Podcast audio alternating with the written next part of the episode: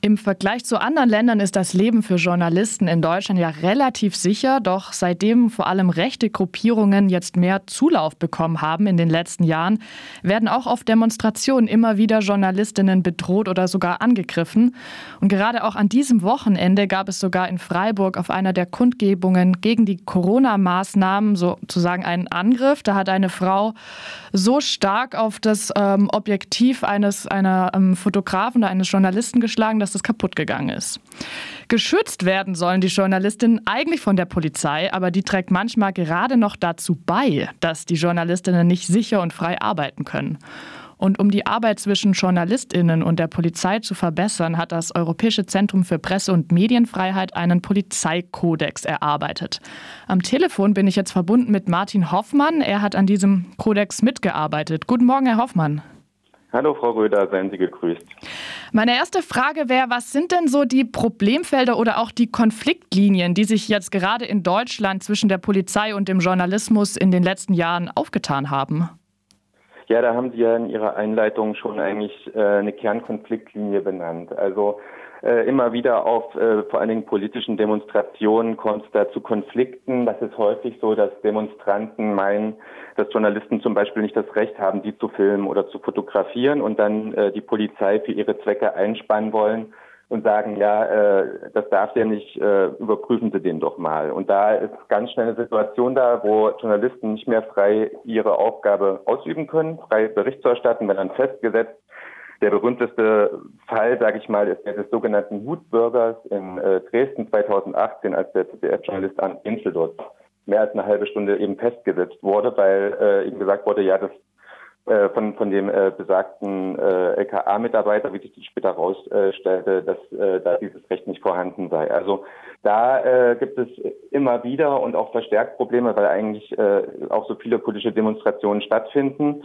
Äh, anders äh, zum Beispiel ist äh, der Zugang äh, zu äh, Ereignissen, zum Beispiel Räumungen. Also da hatten wir im Februar zum Beispiel den Fall der freien Journalistin äh, Annette Selle, die äh, da im Kraftwerk Datteln 4 äh, eine Räumung begleiten wollte und dann später aber zur Gefahr für die öffentliche Sicherheit erklärt wurde und das ohne Gerichtsverfahren von der Polizei und da eben ein Zutrittsverbot dafür äh, bekommen hat. Das heißt, die kann eben dort nicht mehr von diesem Platz berichten. Und das sind so zwei äh, typische ähm, äh, Konfliktlinien, Konfliktfelder, wo Polizei und äh, Journalisten, die ja eigentlich relativ gut in Deutschland zumindest zusammenzuarbeiten, immer wieder zusammenstoßen. Der Kodex, der richtet sich jetzt eben ja an die Polizei und ihr habt insgesamt acht Leitlinien herausgegeben. Welche sind denn die Regeln, die ihr da hervorhebt? Ja, wir haben das äh, zunächst gesagt erstmal relativ einfach und plakativ gehalten. Es ist ja auch, es richtet sich ja sozusagen an äh, alle Polizeien, alle Polizistinnen und Polizisten in Europa.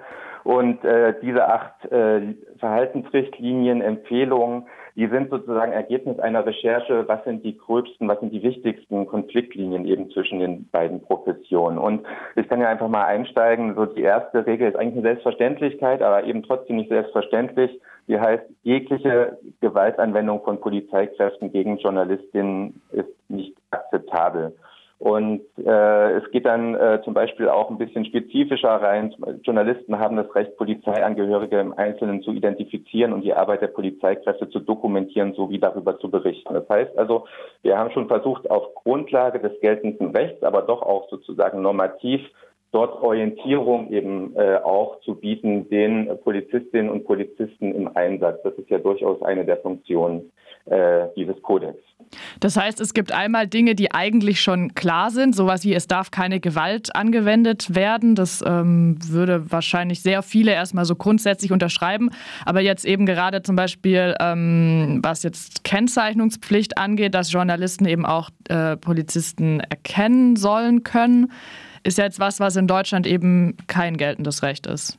Genau, zumindest nicht flächendeckend. Da geht es ja einfach darum, äh, wie kann man äh, sicherstellen, das ist ja die große Überschrift, der große äh, Zweck dieses Kodex, dass auch im Umgang äh, von Polizei und Journalisten, die ja nicht immer die gleichen Ziele haben, die Pressefreiheit gewahrt wird. Und in dem Fall ist es halt sozusagen äh, ein Ziel, was wir damit verfolgen, das zu implementieren. Und in manchen Bundesländern in Deutschland gibt es ja die äh, Kennzeichnungspflicht für Polizisten, also in Berlin und Brandenburg und Bremen und in anderen, wie sagten jetzt zum Beispiel, gibt es das noch nicht. Und ich meine, es gibt ja auch, um das noch kurz anzufügen, von Polizeiseite da Vorbehalte, die zunächst ja auch nachvollziehbar sind, also zum Beispiel gegen äh, jetzt äh, Klarnamen auf der Uniform zu haben. Aber da gibt es ja Mittel und Wege, etwa über eine Nummer, äh, also eine Identifikationsnummer, äh, um, um da eine Anonymisierung auch zu gewährleisten und zur selben Zeit eben auch die Möglichkeit, dass im Falle eines Fehlverhaltens oder des Vorwurfs eines Fehlverhaltens eben das auch geklärt werden kann. Mhm. Was ich jetzt generell nochmal spannend fand, als ich mich mit dem Thema auseinandergesetzt habe, ist einfach nochmal so klar zu haben, dass es auch eine Aufgabe der Polizei ist, die Berichterstattung zu ermöglichen. Was mhm. sind denn da so gängige Begründungen, die kommen von der Polizei, warum das eben jetzt nicht möglich ist und man jetzt vielleicht hier gerade nicht filmen könnte oder jetzt nicht als Journalist sein dürfte? Hm. Also Zunächst muss ich mal sagen, dass gerade, also wir analysieren auch gemeinsam mit einer Kollegin, äh, sagen wir, wie die Polizei agiert äh, im, im, Schutz von Demonstrationen, insbesondere auf politischen Demonstrationen.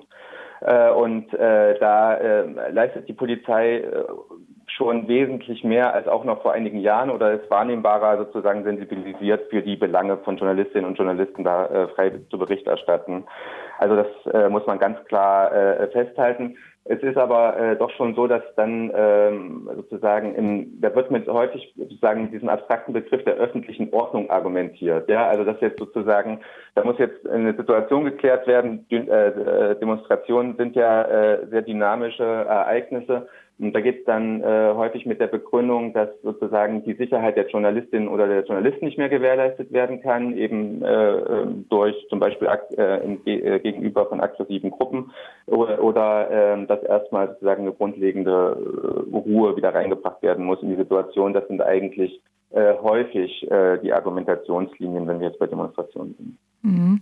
Bei diesem gesamten Projekt geht es euch ja auch darum, den Austausch zwischen JournalistInnen und der Polizei zu verbessern. Wie offen ist denn von ja, die Seite der Polizei? Äh, doch immer offener, muss man sagen. Also wie gesagt, wir kommen ja von der Beobachtung äh, von, von Demonstrationen, von Tätlichkeiten, vor allem gegen Journalisten auf, auf politischen Demonstrationen. Und da war gerade jetzt, wenn wir jetzt mal bei Sachsen äh, sind, wo ja auch das Zentrum, das Europäische Zentrum äh, für äh, Presse- und, und Medienfreiheit sitzt, da gab es am Anfang ja wirklich ja, muss man schon sagen, wegschauen äh, von der Polizei. Da war, wurde immer wieder aufgefordert, mehr für die Sicherheit von Journalistinnen und Journalisten zu sorgen. Und es hat einen langen Prozess des Dialoges letztendlich gebraucht, des Aufeinanderzugehens, dass es inzwischen, und das ist jetzt wirklich eine gute und schöne Nachricht, es der DJV Sachsen geschafft hat, dort in Kooperation eben mit der Polizeifachhochschule Rothenburg zum Beispiel Fortbildungsveranstaltungen zu etablieren und zu installieren, wo jetzt schon Hunderte von äh, Polizeischülerinnen und Polizeischülern äh, durch eben äh, Grundlagen äh, in Journalistenrechte, also in Grundlagenausbildung, Journalistenrechten, Presserecht sozusagen gegangen sind, um eben dann sensibilisierter äh, für die Anliegen der Presse äh, da agieren zu können eben und da äh, sich dafür auch einzusetzen. Also insofern gibt es da ein Aufeinanderzugehen. Und auch der äh, Press Freedom Police Codex ist ja auch einerseits natürlich ein Regelwerk zur Orientierung, andererseits auch, um zu sagen, okay, hier ist was nicht gut gelaufen, dann müssen wir das aufklären, dann müssen wir schauen, aber eben auch ein Ansatz zum Dialog. Und das versuchen wir ja auch einzulösen mit unserer Doppelveranstaltung jetzt in äh, Dresden und Leipzig am Montag und Dienstag in einer Woche, wo eben zum Beispiel in Dresden der Polizeipräsident äh, äh von Dresden zugegen ist und dort mit äh, Journalisten äh, diskutiert oder äh, am Dienstag eben Jörg Radek, der stellvertretende Bundesvorsitzende, äh, der, der Polizei und äh, mit Udo Götze auch der Staatssekretär von Thüringen, die gerade den Vorsitz der Innenministerkonferenz haben, um eben diese Problematiken zu diskutieren und zu schauen, welche Lösungsansätze gibt es dann. Da muss man sicherlich also spezifischer sozusagen Stück für Stück. Mhm. Könnten Sie jetzt zuletzt noch einen Tipp geben, wie denn Journalistinnen jetzt gerade auf einer Demonstration agieren können, wenn sie den Eindruck haben, die Polizei äh, schützt sie nicht ausreichend oder hindert sie sogar an der Berichterstattung? Ja, das Erste, was wir gelernt haben, ist dann zunächst erstmal äh, immer wieder mit der Polizei vor Ort äh, ins Gespräch zu kommen. Die haben ja auch, je nach, das ist ja ganz unterschiedlich von Stadt zu Stadt und Land zu Land, dann Verantwortliche benannt, die aber auch weithin erkennbar sind als Ansprechpartner äh, für die Presse. Also wenn man sich zu wenig geschützt fühlt, geht es auf jeden Fall darum, das erstmal äh, zu kommunizieren. Wenn es aber zu einer Eskalation kommt, also wenn man von Berichterstattung abgehalten wird, dann äh, ist auch ganz klar äh, erstmal äh, auch das anzusprechen und nochmal zu fragen, ja, was werfen Sie mir vor? Also was ist das, was, was machen Sie hier, auf welcher Rechtsgrundlage? Äh, um einerseits natürlich eine Sensibilisierung zu haben, andererseits aber auch schon mal, ich sag mal salopp vorzubauen, falls dann äh, noch weitere juristische Schritte folgen sollen.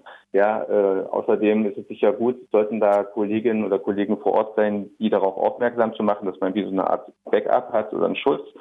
Und ähm, wenn es einmal äh, also zu einem Konflikt gekommen ist, der da offen aufgetragen ist, äh, aus, äh, aufgebrochen ist, dann ist es äh, sicherlich auch gut, die Öffentlichkeit zu sensibilisieren. Einerseits vielleicht auch über die sozialen Medien, also natürlich auch immer äh, die Verhältnismäßigkeit wahren, aber äh, schon darstellen, was da passiert ist, oder eben auch Journalistenorganisationen äh, anzusprechen, die dann ebenfalls Öffentlichkeit herstellen äh, oder äh, im schlimmsten Falle oder in einer äh, Eskalations äh, dann auch äh, meinetwegen einen Rechtsbeistand äh, äh, organisieren können oder dafür Unterstützung sorgen.